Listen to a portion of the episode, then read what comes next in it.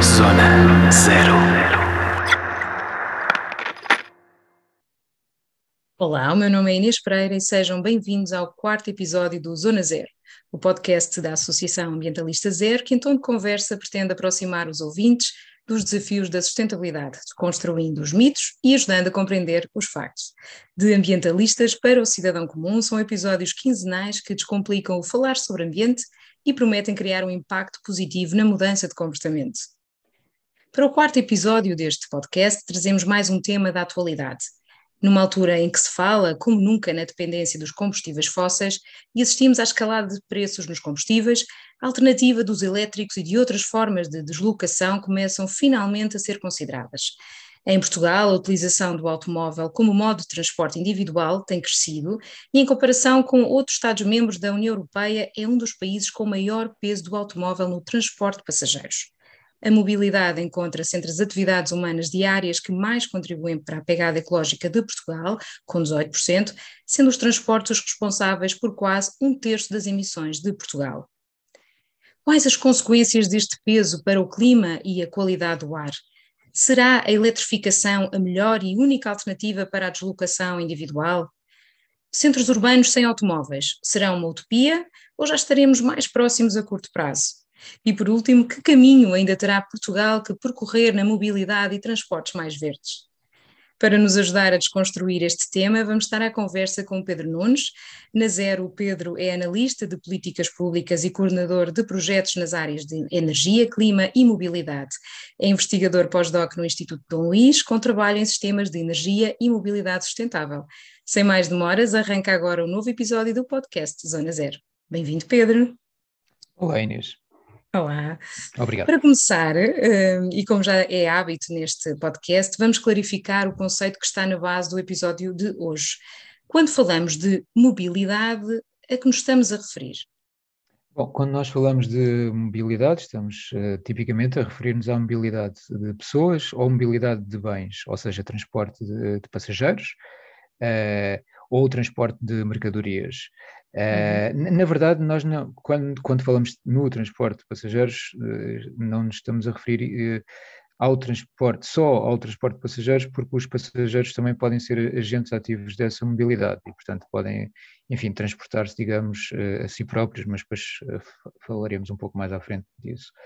Mas, de facto, a mobilidade compreende essencialmente essas duas, essas duas vertentes e depois temos a mobilidade a mobilidade rodoviária, temos a mobilidade ferroviária, temos a navegação, temos a aviação, e depois, por exemplo, dentro da, da mobilidade rodoviária, temos vários tipos de, de, mobilidade. Temos a mobilidade em transporte público, em transporte privado, em, em automóvel ou eventualmente em automóvel partilhado, temos os tais modos ativos de, de mobilidade, ou uhum. seja, temos a parte do, do, caminhar, a parte do andar de, de bicicleta, uh, e, portanto, grosso modo, quando falamos de facto de mobilidade, referimos-nos uh, a estas vertentes todas.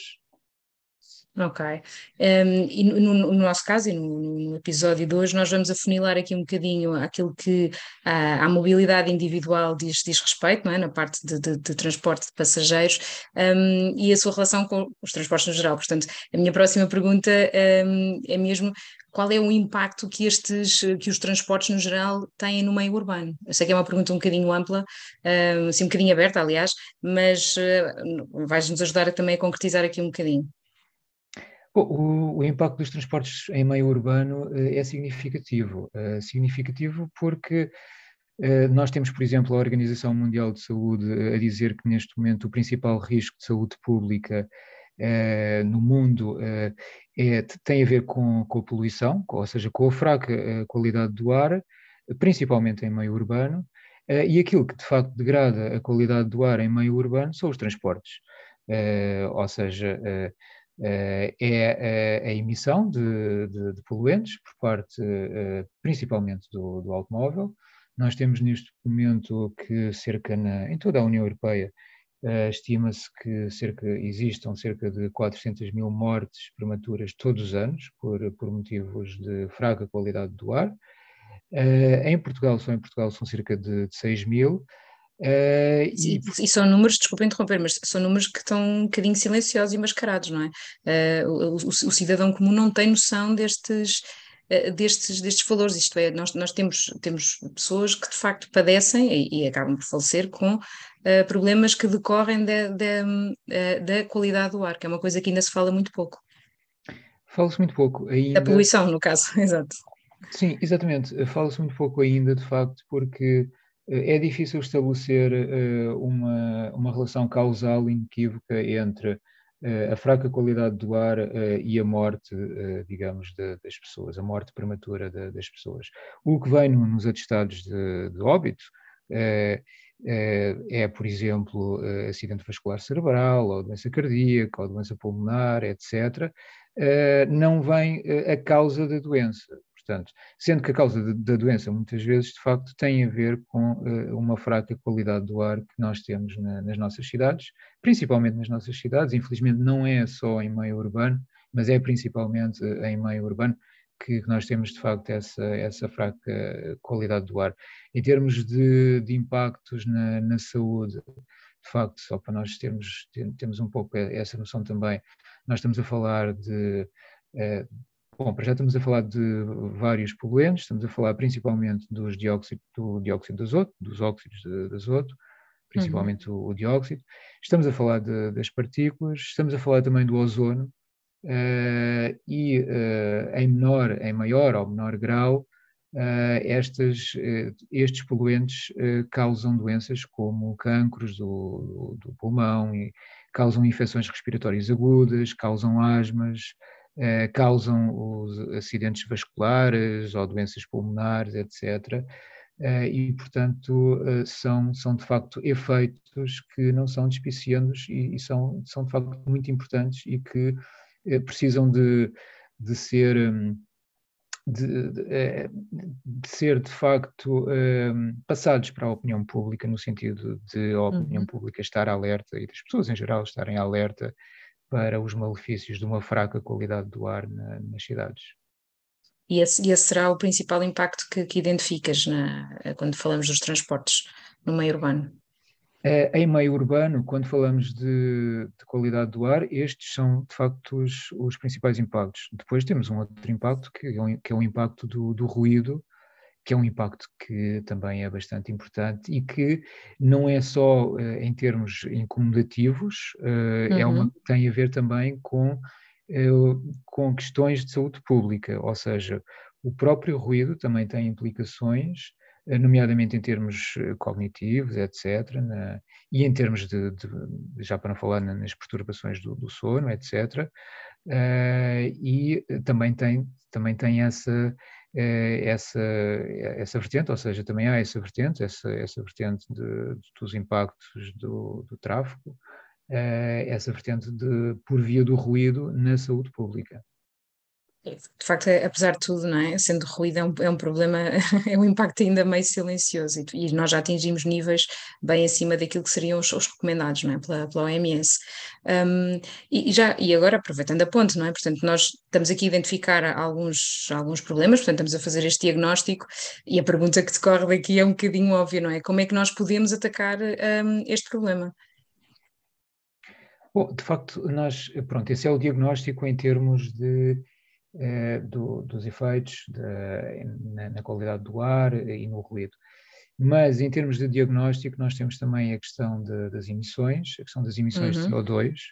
O CO2 não é um poluente, não influi na, na qualidade do ar, mas, tem, mas influi no, no clima uh, e, portanto, nós, nós temos que ver também esta questão de, de, dos impactos do, do setor do, dos transportes, à luz também do, do, dos seus efeitos em termos de, de, de clima e, e, dos seus efeitos também em termos da persecução do, dos objetivos que temos, nomeadamente de, da neutralidade eh, climática até 2050.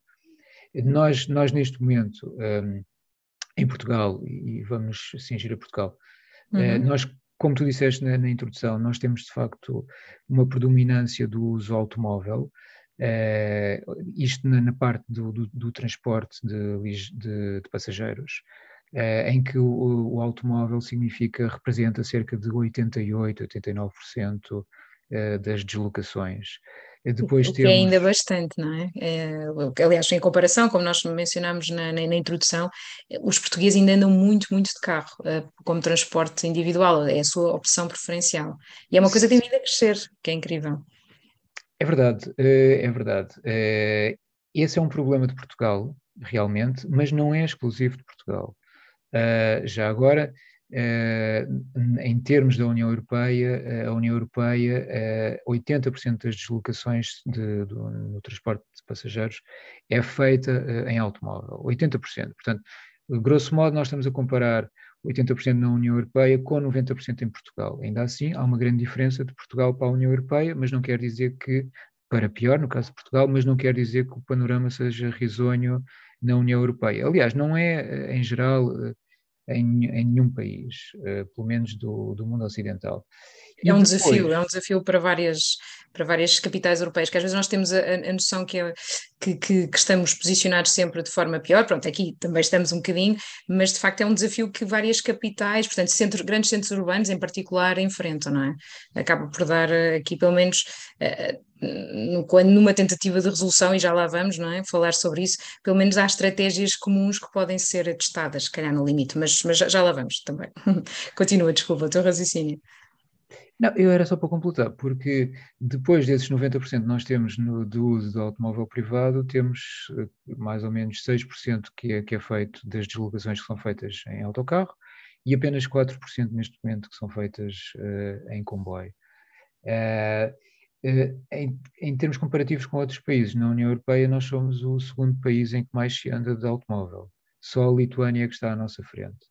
Um, depois, eh, nós temos de facto, como tu também dizias há pouco, que o transporte individual tem ganho cota modal neste momento em Portugal. Na União Europeia tem-se mantido mais ou menos estável desde, há, desde, o ano, desde há 20 anos, mais ou menos, que a cota modal do automóvel na, na União Europeia tem, tem, tem estado estável, mais ou menos, portanto, nos tais cerca de 80%. Uh, mas no caso de Portugal, de facto, o automóvel tem, tem ganho predominância. Uh, no caso de, de, Portugal, tem vindo uh, a subir paulatinamente desde o início do, do século. E, portanto, nós neste momento, pronto, é, é, por, é, isso que explica, de certa maneira, o estado das coisas neste momento. Isso tem a ver com também com a questão da, eh, da taxa de motorização que nós temos em Portugal. A taxa de motorização é a posse de automóvel por, eh, por cada mil habitantes, neste momento em Portugal estamos à volta dos 530, uh, o que é acima da, da União Europeia. O número na União Europeia é um pouco mais baixo do que isso. Uh, o que quer dizer que, apesar de nós sermos um país em que eh, em que o poder de compra é abaixo do, do, do da União Europeia, do, do, médio que existe na União Europeia. Apesar disso, nós, em posse automóvel, nós temos mais, eh, mais carros do que a generalidade dos países na União Europeia. Sim, isso explica... Contrastante, contraciclo, não é? Estamos em contraciclo, sim. Nesse, nesse aspecto estamos em contraciclo. Também na parte das emissões. Ou seja, uhum. nós temos que nós, neste momento, em termos de, de, emissões, em Portugal, nós temos que o setor dos transportes é responsável por uh, cerca de 28% de todas as emissões de, da economia. Temos a, a, a, energia que já está abaixo. Uh, historicamente, a energia, o setor da energia uh, emitia mais do que o setor dos transportes, mas neste momento o setor da energia já está abaixo. Uh, e, e, portanto, podemos dizer que cerca de um terço das emissões que nós temos, ou quase um terço das emissões que nós temos em Portugal, neste momento, é por via dos transportes. O problema, de facto, é que as emissões em geral na economia têm vindo a baixar, nomeadamente na indústria. É, é certo, na, na, indústria, quer dizer, na, na, energia, é certo que, uh, que isso tem acontecido também por força do fecho recente das centrais a carvão, mas o que é certo é que de uma... No final de 2021, só para dar aqui contexto aos nossos ouvintes, sim. Exatamente. Uh, o que colocou o setor dos transportes como o, o vilão, digamos.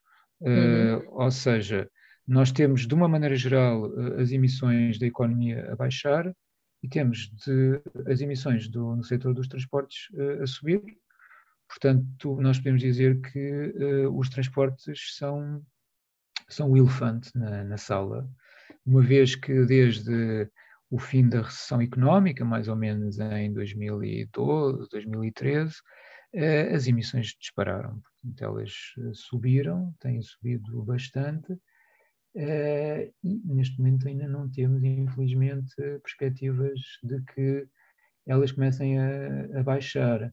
E isto é verdade para todos os setores, ou seja, todos os setores mesmo incluindo o da indústria, o setor residencial, o setor da agricultura, etc., as emissões têm baixado. Portanto, o único, de facto, o setor que está aqui a destoar é o setor dos transportes.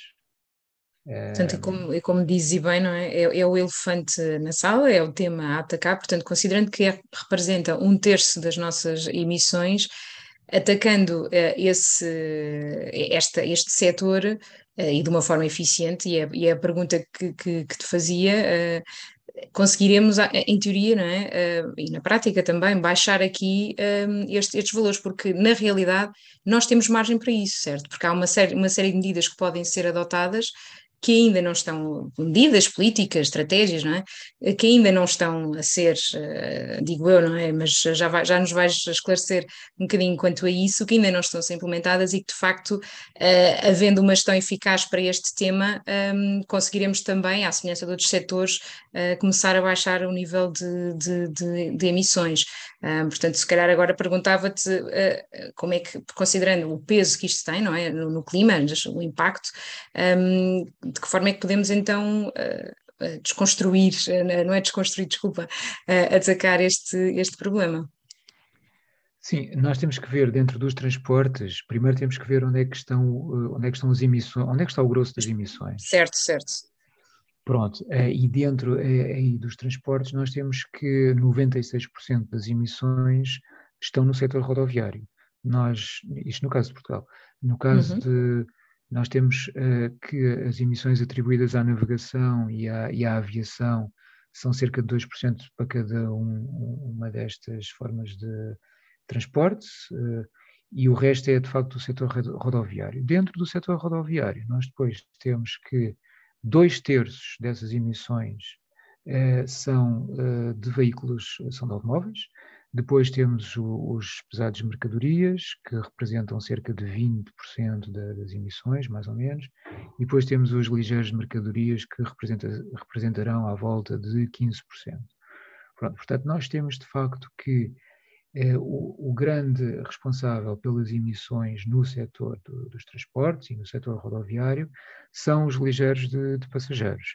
E temos receitas diferentes, quer para resolver o problema dos ligeiros passageiros, quer para resolver o problema dos pesados de mercadorias ou mesmo do, dos ligeiros de, de mercadorias.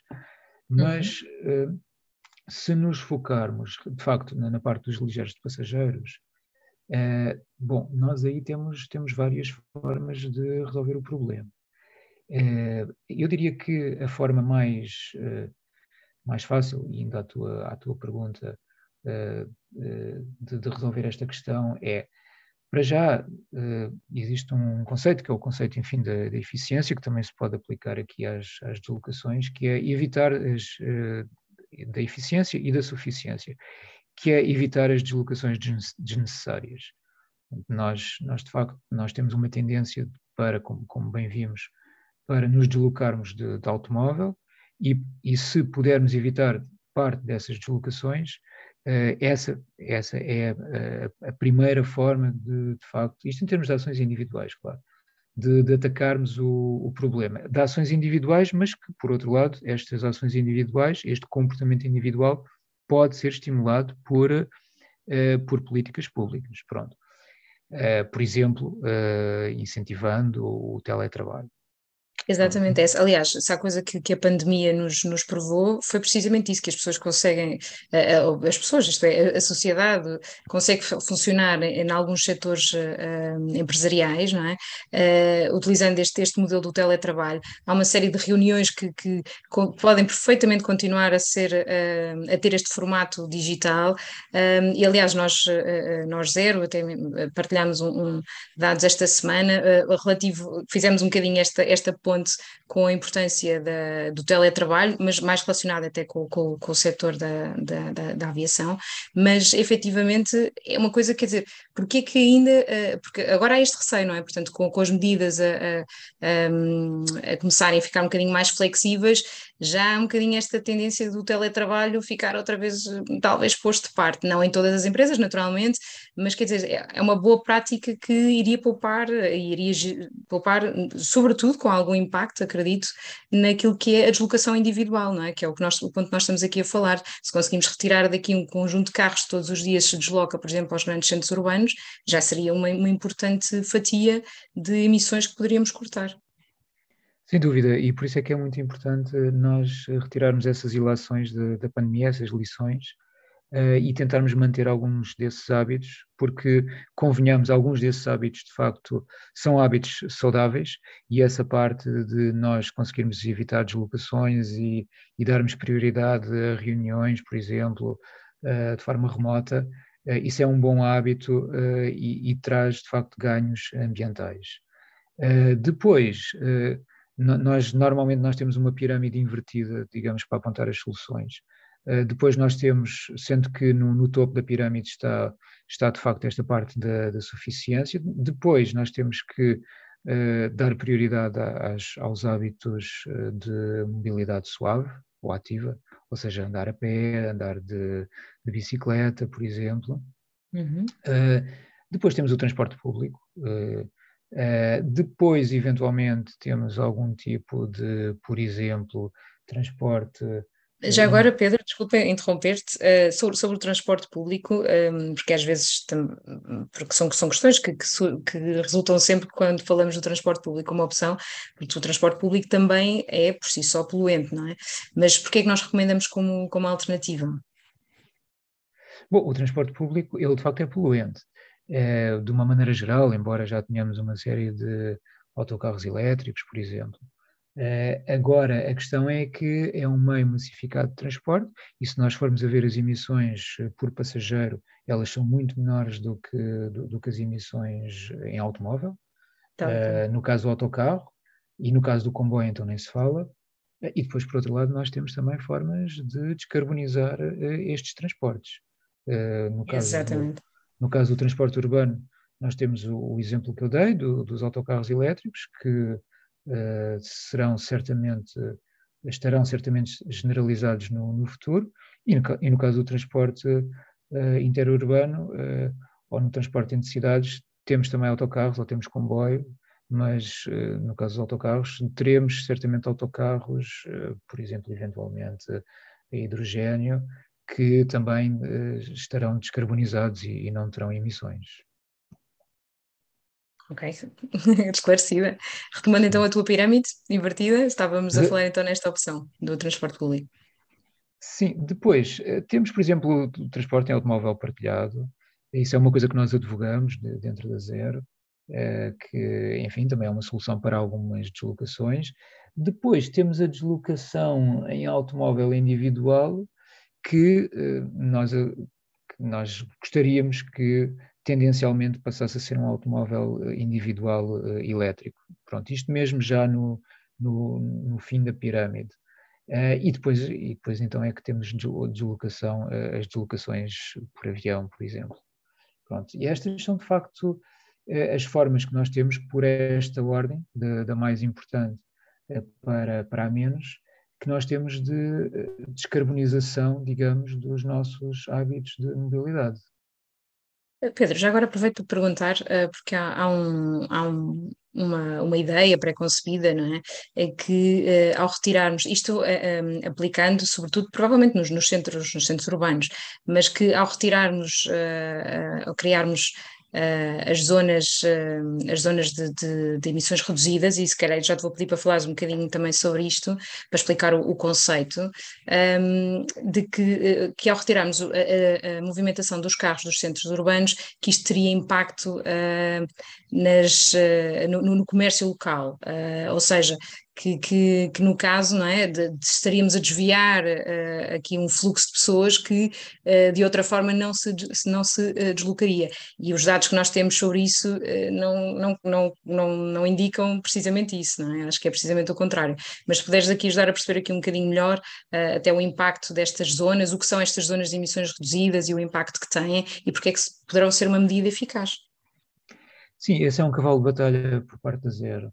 Eh, que é de facto, nós temos dois tipos de zonas, temos as, as, chamadas zero, que são as zonas de emissões reduzidas, que são zonas em que existem restrições à circulação de automóveis poluentes, pelo menos dos mais poluentes, e depois temos, temos zonas, são, são as chamadas ZZE, ou seja, zonas zero emissões, em que de facto não podem circular automóveis que sejam poluentes. Uh, e, e, e essa é uma das formas que nós temos de também atacar este problema de, das emissões eh, do, dos transportes e, e, da qualidade do ar e, e também da, da, parte do ruído nas cidades. Na verdade, as cidades são o, um ponto fundamental eh, de, desta problemática, porque as cidades representam eh, cerca de 60% de, das emissões todas de gases de, efeito de estufa que nós temos, e grande parte dessa, dessas emissões uh, vem do, do tráfego do, do, dos transportes, uh, e há várias políticas para nós tentarmos uh, melhorar esse, esse panorama em termos de intervenção urbana. Uh, uma delas é realmente, bom, para além daquelas mais óbvias, que é melhorar o transporte público, etc., Outra delas é, de facto, nós instaurarmos esse tipo de zonas, zonas de emissões reduzidas no, no centro de, das cidades, mas não só no centro da, das cidades. Nós até defendemos que gradualmente esse tipo de zonas devem começar a haver em todas as freguesias. Uh, mas pronto, podemos começar pelo centro histórico das cidades. Uh, eu posso dizer que esse é um movimento bastante abrangente neste momento em toda a Europa. Nós temos neste momento já mais de 250 cidades em que essas zonas foram criadas, estão a funcionar estão a funcionar com bons resultados uh, em termos mensuráveis e bons resultados em termos também, para ir ao encontro de, daquilo que dizias, uh, de percepção pública. Ou seja, nós temos os cidadãos que, que, estão contentes com terem zonas onde se podem deslocar de forma confortável na cidade, sem ruído, sem cheiros, uh, sem ar poluído.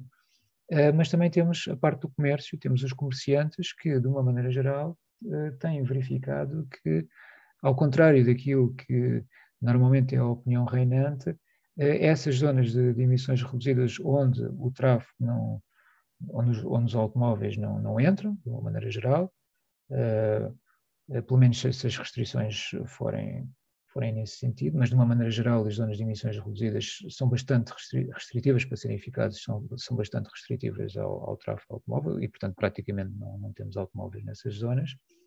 Mas, mas dizia eu, uh, os comerciantes veem que uh, as pessoas que andam na rua e que lá chegam sem, sem levar o seu automóvel, na verdade, uh, eh, gastam, fazem tanta ou mais despesa, aliás, fazem mais despesa do que as pessoas que se deslocam de, de automóvel. Eu estou a dizer isto, na verdade, com base, eh, com base em estudos mesmo. Uh, nós temos estudos que dizem que, por exemplo, no, no caso de Londres, que uh, após terem sido feitas algumas melhorias em termos das vias pedonais, em termos de, das ciclovias, Uh, nós temos, isto, isto, aconteceu, por exemplo, em 2018, no caso de Londres, os espaços que havia, vago, que havia vagos no, no comércio, uh, a retalho, eles baixaram cerca de 20% em relação às outras áreas, em que não houve esse tipo de intervenção. Ou temos, por e, exemplo... se, desculpa interromper, e se temos esse exemplo uh, em Londres, que é, um, que é um centro urbano por referência na, na Europa, uh, portanto, se é possível lá, porque o, uh, o tráfego de, de, automóvel, não é? Portanto, é muito mais intenso em comparação do que, por exemplo, Lisboa. Portanto, se isso foi execuível e com bons resultados lá, portanto, em, em Lisboa, na, na, prática, eu ia dizer em termos teóricos, mas nós também já temos alguns dados em, em nível prático, não tem porque não funcionar, quer dizer, se funciona num cenário muito mais à partida mais complexo, não é? em, em cidades como, como a, a capital uh, lisboeta, seria muito mais fácil, não é? diria eu. Provavelmente, até porque isto não é uma coisa que seja circunscrita a Londres. Este tipo de estudos há, há já para várias cidades na, na Europa, cidades mais ou mais parecidas com Lisboa ou menos parecidas com, com Lisboa, e temos, por exemplo, no caso de, de Berna, uh, em que houve uma conversão de, das vagas de, do, dos espaços de estacionamento do, dos automóveis para bicicletas, em que nessas zonas em que isso aconteceu, as despesas no, no comércio local aumentaram, aumentaram cerca de 15%. Depois, no caso de Madrid, por exemplo, em que as despesas médias no, no comércio local aumentaram quase 10% na zona que foi criada eh, na zona de emissões reduzidas, que foi criada em 2018. Eh, e pronto, e depois, de uma maneira geral, eh, aquilo que nós conseguimos aferir é que os clientes, de facto, que andam a pé, que andam de bicicleta, ou, mesmo que utilizam os transportes públicos, tendem a gastar mais dinheiro no, no comércio local do que, do que quem se faz deslocar de automóvel. Portanto, estas zonas são uh, um win-win, ou seja, ganham todos, ganham os cidadãos, ganham os comerciantes, uh, e, ganha, e ganha o ambiente e ganha a qualidade do ar. Uh, aliás, e, e, ganha o clima também. Uh, portanto, de facto, de facto estas zonas, do ponto de vista também da pedagogia do, do cidadão, são bastante importantes no, neste desígnio que nós temos de descarbonizar e de tornar mais aprazíveis as nossas cidades. Sem dúvida, sem dúvida. E agora, aproveitando a, a, a, ponte, não é, que estávamos a comentar há pouco, não é, hum, da, da, importância no que diz respeito ao, transporte individual, não é, de reduzirmos o, hum, a utilização do automóvel, não é, para a utilização individual, mas eh, falámos há pouco, ok, naquele ponto em que, quando é necessário, não é? Que opções uh, de automóveis é que devemos escolher? Portanto, hoje, hoje em vez de um mito, até preparámos aqui hum, três, vá, que queríamos tentar uh, de alguma forma desconstruir um, e que vão precisamente focar-se nos, nos, nos, automóveis uh, elétricos. Portanto, e lance já, já aqui o primeiro. Se a autonomia, no caso dos automóveis elétricos, um, é, é, continua a ser um mito, isto é, tipo, as pessoas têm aquela ideia que, uh, que irão ficar, uh, que dá para muito pouca distância, não é? E que é não é uma opção por, precisamente por isso. Isto é verdade, ainda, o tema da autonomia ainda é um, um tema nesta, ainda é um problema no caso dos automóveis elétricos. Pois, uh, no caso de, pronto, nós de facto, nós como vimos, quer dizer, vai sempre haver alguma, alguma necessidade de, das pessoas se deslocarem em automóvel. Uh, há alguns tipos de, de, deslocação que são difíceis na, na, atualidade nós eh, substituirmos inteiramente por andar a pé ou andar de transporte público. Pronto. E nesse caso, de facto, uh, no, no, caso do, do, do, dos carros elétricos, pronto, existem alguns, algumas barreiras neste momento que, que constituem, de facto, entraves à adoção generalizada de, de, dos, carros, dos carros elétricos. Mas, mas no meio de, dessas barreiras, há de facto algumas barreiras que não são, eh, não correspondem à realidade. E essa é de facto uma, como tu estavas a dizer, essa parte da autonomia. As pessoas têm muito a, a, ideia de que os carros elétricos não as vão satisfazer em termos das distâncias percorridas. Uh, e, e, de facto, a evidência uh, demonstra o contrário. Ou seja, o, os estudos, uh, em geral, mostram que, por exemplo, para um carro que tenha uma autonomia como um Nissan Leaf, vamos dizer, com uma autonomia, por exemplo, de 300 km, que não é uma autonomia assim por aí além, neste momento nós temos elétricos já com autonomias superiores, No caso da Alemanha, por exemplo, em que a Alemanha é uma sociedade muito centrada no, automóvel e, que, e, e, cuja vida, é, a vida depende muito em termos de, das suas deslocações, a vida das pessoas assenta muito em automóvel, portanto é um bom exemplo para, para isto. É, cerca de 98%, portanto um carro com estas características, consegue satisfazer cerca de 98% de todas as deslocações diárias de, das pessoas. E se nós tivermos um, um, carro que tenha uma autonomia superior a isto, nós temos facilmente 99%, eh, eventualmente 100% de, das, das, deslocações cobertas eh, pela autonomia que um carro médio eh, elétrico proporciona. Portanto, isso já, já, já não é um tema hoje em dia. Nesse aspecto, não, sim. E já agora, agora fazendo ponte para o segundo mito que queremos uh, ajudar a esclarecer, uh, é o tempo de carga da bateria, se ainda é um, um, um, se ainda poderá ser um impeditivo, como, como ainda era considerado. Esse é também, de facto, uh, um entrave que as pessoas costumam, costumam levantar, que é, ah, e tal, mas, mas isso demora muito a carregar, não tenho tempo para isso. Pronto, a minha vida é muito agitada, não, não dá para isso. Mas, mas de facto, eh, se nós virmos, por exemplo, nós neste momento temos, temos carregadores que são carregadores rápidos, etc., que fazem carregamentos a, a, a potências que são, que são relativamente elevadas e que, por exemplo, no caso de um carregador medianamente rápido, ou seja, um carregador, de, por exemplo, de 22 kW, ele consegue, no tempo que demora uma pessoa a tomar um café, ou seja, uma pessoa está ali 10, 15 minutos a beber um café, e se tiver essa oportunidade, e essa parte da oportunidade também é uma parte importante, é preciso ter essa oportunidade. Mas, e isso leva-nos depois a uma outra discussão que tem a ver com a, a, rede de pontos de carregamento. Mas, de facto, o tempo de carga não é um obstáculo, na medida em que, com esse tempo que demora a beber um café, a pessoa consegue carregar, uh, o condutor consegue carregar uh, cerca, o, o, equivalente a 30, 30 km de deslocação, ou se usar um carregador um pouco mais rápido, o equivalente a 70 km para se deslocar. Portanto, parece bastante razoável que a pessoa eh, toma um café e pronto, já consegue. E consegue voltar a casa.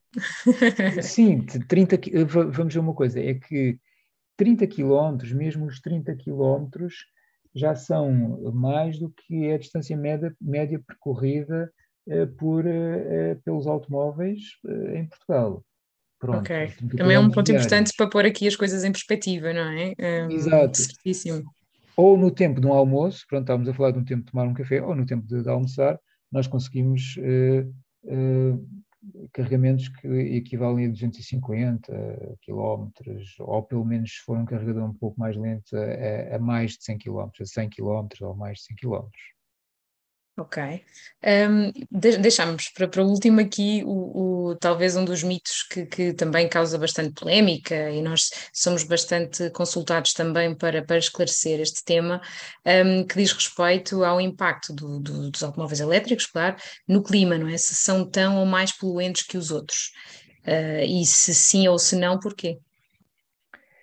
É, sim, de facto, é, essa é uma questão também, nós, nós somos abordados bastante uh, em relação a essa situação, uh, porque as pessoas ainda têm a percepção, algumas têm essa percepção, de que, em termos de, do, do, impacto, que a produção, nomeadamente a, a produção de, de, das baterias, tem um impacto, porque de facto a produção das baterias assenta num processo que é energeticamente intensivo, portanto é preciso de facto gastar bastante energia para produzir aquelas aquelas baterias, uh, e que, se formos a ver, se contabilizarmos essas coisas todas, afinal de contas, um carro elétrico não tem tanta vantagem uh, quanto isso. Uh, na verdade, isso não é assim. Na verdade, na verdade, mesmo que se nós considerarmos o impacto de em termos de emissões indiretas. Eh, ou seja, se nós, na verdade, se nós considerarmos todas as emissões diretas ou indiretas que nós temos em todo o ciclo de vida de um carro elétrico por comparação às emissões que nós temos num carro a combustão, e portanto estamos a considerar todo o processo de produção das baterias, etc., nós temos que uh, os carros uh, elétricos, no caso da, da, Europa, os carros elétricos tem menos 60% de emissões do que um carro a, a combustão. Pronto. E isto mesmo nos sítios em que o mix elétrico é produzido com base em fósseis, em energia fóssil, e, e mesmo que seja produzido com, com mix elétrico que a eletricidade seja produzida inteiramente com base em carvão, mesmo assim os carros elétricos continuam a ter uma forte vantagem eh, em termos climáticos. Até porque nós temos que ver uma coisa, que é, no caso dos carros eh, a combustão, os carros a combustão, eh, eles também têm, são responsáveis por, eh, por emissões indiretas. Uma vez que todo o processo de produção dos combustíveis e de transporte, de refinação, etc., só esse processo é, é responsável por cerca de 20% eh, de, das emissões, digamos, de, eh, que, que, depois os carros têm ao queimar diretamente o combustível. E, portanto, se colocarmos essas coisas todas na, na equação, nós vemos que o carro elétrico é sempre vantajoso em relação ao carro a combustão e bastante vantajoso. Ok, este de facto era mesmo um dos grandes mitos que queríamos de, uh, ajudar a desconstruir. Um, e porque já estamos a caminhar para a fase final do, do, do podcast, um, queria fazer-te só mais duas ou três perguntas, uh, e a primeira das quais diz respeito à, à posição, não é? A posição e o trabalho da Zero como quem diz a Zero, diz também de outras ONGs da, da, da, área de ambiente, eh, qual é o trabalho que tem sido feito e qual é que é a relevância do, do, do, trabalho de uma ONG neste, nesta temática que estávamos a falar? Há coisas que nos, pronto, são um bocadinho mais óbvias, não é? que já fomos falando de alguma maneira, uh, mas se quisesse aqui de uma forma resumida consolidar um bocadinho a, a ideia da importância do, do, do, do trabalho de uma ONG nesta matéria. Pois, eu se calhar aproveito aí eh, eh, essa deixa para falar um, um bocadinho do trabalho de bastidores de uma ONG, porque é a parte menos conhecida, uh, mas é uma parte Exatamente. Também, é uma parte muito importante e é uma parte que na verdade nos toma bastante tempo. Uh, por exemplo, eu posso, eu posso falar na parte do regulamento do, do CO2 dos automóveis, que é um regulamento europeu que determina uh, a cada cinco anos como é que os fabricantes, qual é que é o, o, nível máximo de emissões que as frotas, que, que dos fabricantes, dos fabricantes de automóveis, ou seja, dos automóveis novos que são, que são vendidos, uh, qual é o nível máximo de, de emissões que, que, eles podem ter. Isto são regulamentos que, como eu dizia, eles uh, são estipulados para períodos de 5 anos. Uh, nós temos, por exemplo, neste momento o regulamento que está em vigor, que são os 95 gramas de CO2 por quilómetro. Ele está em vigor em entrou em vigor em 2020, depois houve uma retificação em 2021, depois vai haver uma revisão em 2025, depois outra em 2030. Um, e um dos trabalhos que, que, nós temos nesse campo, por exemplo, é, é no sentido de, junto, de, neste caso, dos, dos deputados europeus, por exemplo, nós tentarmos fazer algum trabalho de advocacia no sentido de moldarmos uh, estes, estes limites, de maneira que estes limites sejam, sejam progressivamente mais restritivos e possam fazer-nos cumprir aqueles que são os objetivos, nomeadamente da neutralidade climática em 2050 e, e em geral do Pacto Ecológico Europeu. Nós temos, por exemplo, que nós tivemos uma votação uh, muito recentemente, foi ontem, ela, que ela aconteceu no, no Parlamento Europeu, relativamente ao novo limite para 2025, Uh, em, com referência ao, ao, ao, tal valor para, que nós temos neste momento, que são os tais 95 gramas uh, de CO2 por quilómetro. Nós tínhamos uma, uma, proposta da Comissão que era reduzir esse, esse valor em 15%, e nós, enquanto uh, organizações da, da, sociedade civil, nós tivemos um trabalho junto do, dos deputados, no sentido, para já, às vezes, até de fazer uma certa pedagogia em relação ao tema, porque isto são temas eminentemente técnicos e sem querer estar a ser paternalista, mas por vezes os, os deputados necessitam de algum tipo de, de condução uh, a este nível. Uh, e depois nós, nós, eh, aquilo que nós pedíamos era, a Comissão pedia menos 15, tinha em cima da mesa uma votação que era para menos 15% de, de uh, limite uh, em 2025 e nós pedíamos uh, menos, menos 25%, porque achávamos que com menos 25% nós não conseguíamos dar o sinal suficiente ao mercado para, nomeadamente, fazer esta transição para a mobilidade elétrica. e conseguimos, não conseguimos infelizmente na votação de ontem os 25%, conseguimos os, os 20%, Uh, o que, enfim. O Foi que... um, um compromisso intermédio. Exato, já é qualquer coisa, é um compromisso, como tu dizes, sim. Um, e fazendo agora então um balanço de, de, do, do, que nós conversamos, peço-te assim em breves segundos um, se nós já, se já conseguimos responder ao desafio não é, de hoje, do episódio uh, deste podcast, se efetivamente se, se já se vê a, a, luz ao fundo do túnel para uma, uma, mobilidade mais verde, ou ainda não? Bom, se tu me fizesse essa pergunta em relação, em relação à, à economia em geral, à sociedade em geral, eu diria que sim, porque de facto nós eh, eh, vivemos eh, em tempos bastante particulares nesse aspecto. Temos um enquadramento, que é o enquadramento do Pacto Ecológico Europeu, o enquadramento, todo o enquadramento regulatório da União Europeia, é que de facto é, é, o, é o, bloco em termos, em termos, mundiais mais progressista a, a esse nível. Enfim, temos também a, depois uh, uh, o Acordo de Paris, etc. E, portanto, nós começamos, a, de facto, a divisar uma luz ao, ao fundo do túnel em termos, de, em termos gerais. Agora, em termos do setor do, dos transportes, como eu dizia, é que esta questão de o setor dos transportes estar em contraciclo com o resto da economia não acontece só em Portugal, acontece também uh, noutros, noutros países da União Europeia, etc.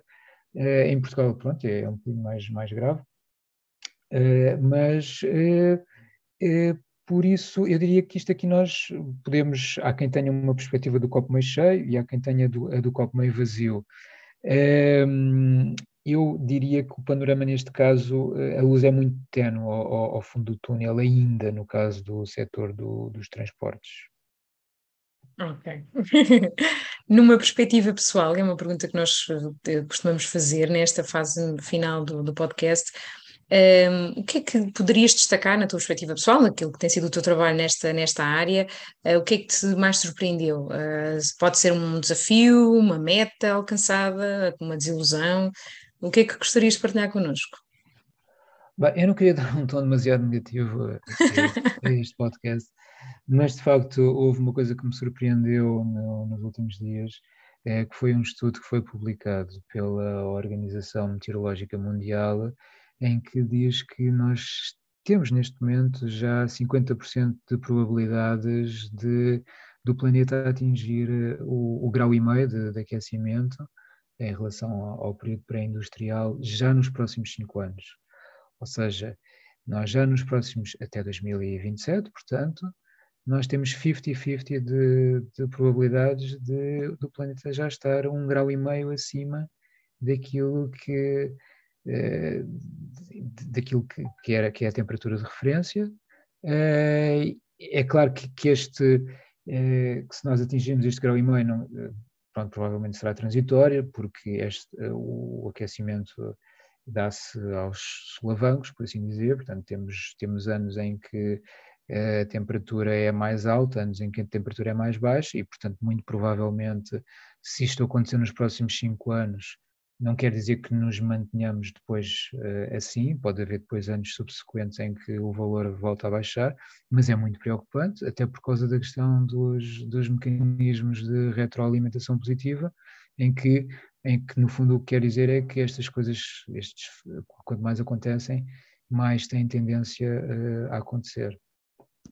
Ok, e isto na, na, tu, na tua perspectiva pessoal é algo que te causa um certo desalento, vá, diria. Não sei se estarei a exagerar.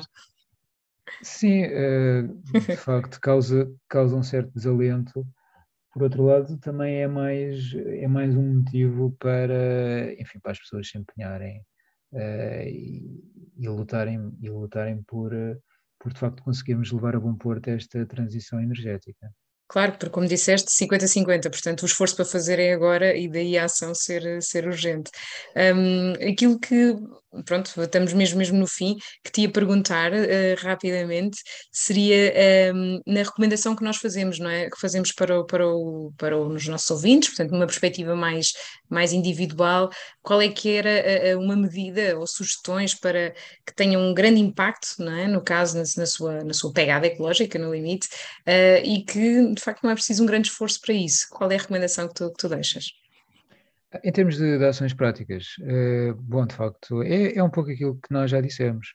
é, primeiro, aquela que não tem mesmo nenhum esforço envolvido é o princípio da suficiência, que é nós limitarmos as nossas deslocações àquelas que são as essenciais. E, portanto, evitamos, conseguimos assim evitar uma série de deslocações e, portanto, aí eh, não, não gastamos, eh, não, não temos nenhum esforço envolvido. A outra, temos algum esforço envolvido, mas é um esforço que até traz, traz ganhos em termos de forma física, que é fazermos as nossas deslocações a pé ou de bicicleta sempre que, que possível. Muito bem.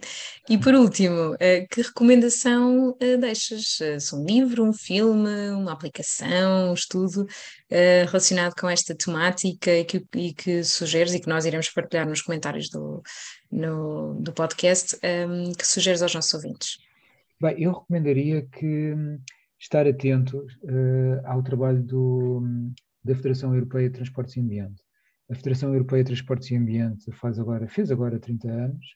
Uh, nós, Zero, somos, fazemos parte da, da Federação uh, e eles, de facto, têm sido bastante. Nós temos que, que lhes tirar o chapéu nesse aspecto, porque eles têm sido bastante relevantes em termos de, uh, do, dos transportes, em termos de trazer para os transportes uma dimensão de sustentabilidade à escala europeia. Um, e eles, de facto, eles, por exemplo, eles foram muito importantes na questão do, do chamado Dieselgate, ou seja, o escândalo das emissões de, de algumas marcas que houve em 2015. Um, mesmo esta questão do regulamento do, do CO2 do, dos carros, eles também têm uma posição importante. Uh, não, e eles também produzem estudos, estudos bastante credíveis do ponto de vista científico, bastante bem fundamentados, uh, e que depois acabam por ser base de sustentação de, uh, de uma série de, de posições. Em alguns desses estudos, nós, enquanto membros, nós temos algum papel, na medida em que, por exemplo, transmitimos aquela que é a posição portuguesa ou aquela que é a realidade portuguesa e que depois serve para, para fundamentar um pouco os estudos. E, por isso eu recomendaria, de facto, uh, estarem atentos uh, ao trabalho de, desta federação, uh, porque eles têm, têm uma atividade bastante regular nos mais diversos níveis, ou, em termos de transportes, não é só no, no caso da mobilidade rodoviária, mas muito importante também é o trabalho deles na parte da, da navegação e na parte também da, da aviação. Ok, eh, fica a sugestão eh, feita uh, e, e agradeço-te, Pedro, uh, por também teres participado neste episódio e nos teres ajudado a, abordar o tema de hoje. Um, desse lado que nos ouve, esperamos que tenha gostado do episódio de hoje, deixando o convite para partilhá-lo entre amigos, familiares, nas suas redes sociais e para garantir que houve o próximo episódio assim que sair, ative as notificações no aplicativo em que nos ouve. Se há algum tema que gostaria que abordássemos, envie-nos e-mail para 0.0.ong ou, ou diretamente das, através das redes sociais por mensagem uh, privada. Portanto, até breve foi um gosto, Inês. Até breve. Muito obrigada. Obrigado. Até breve. Obrigado.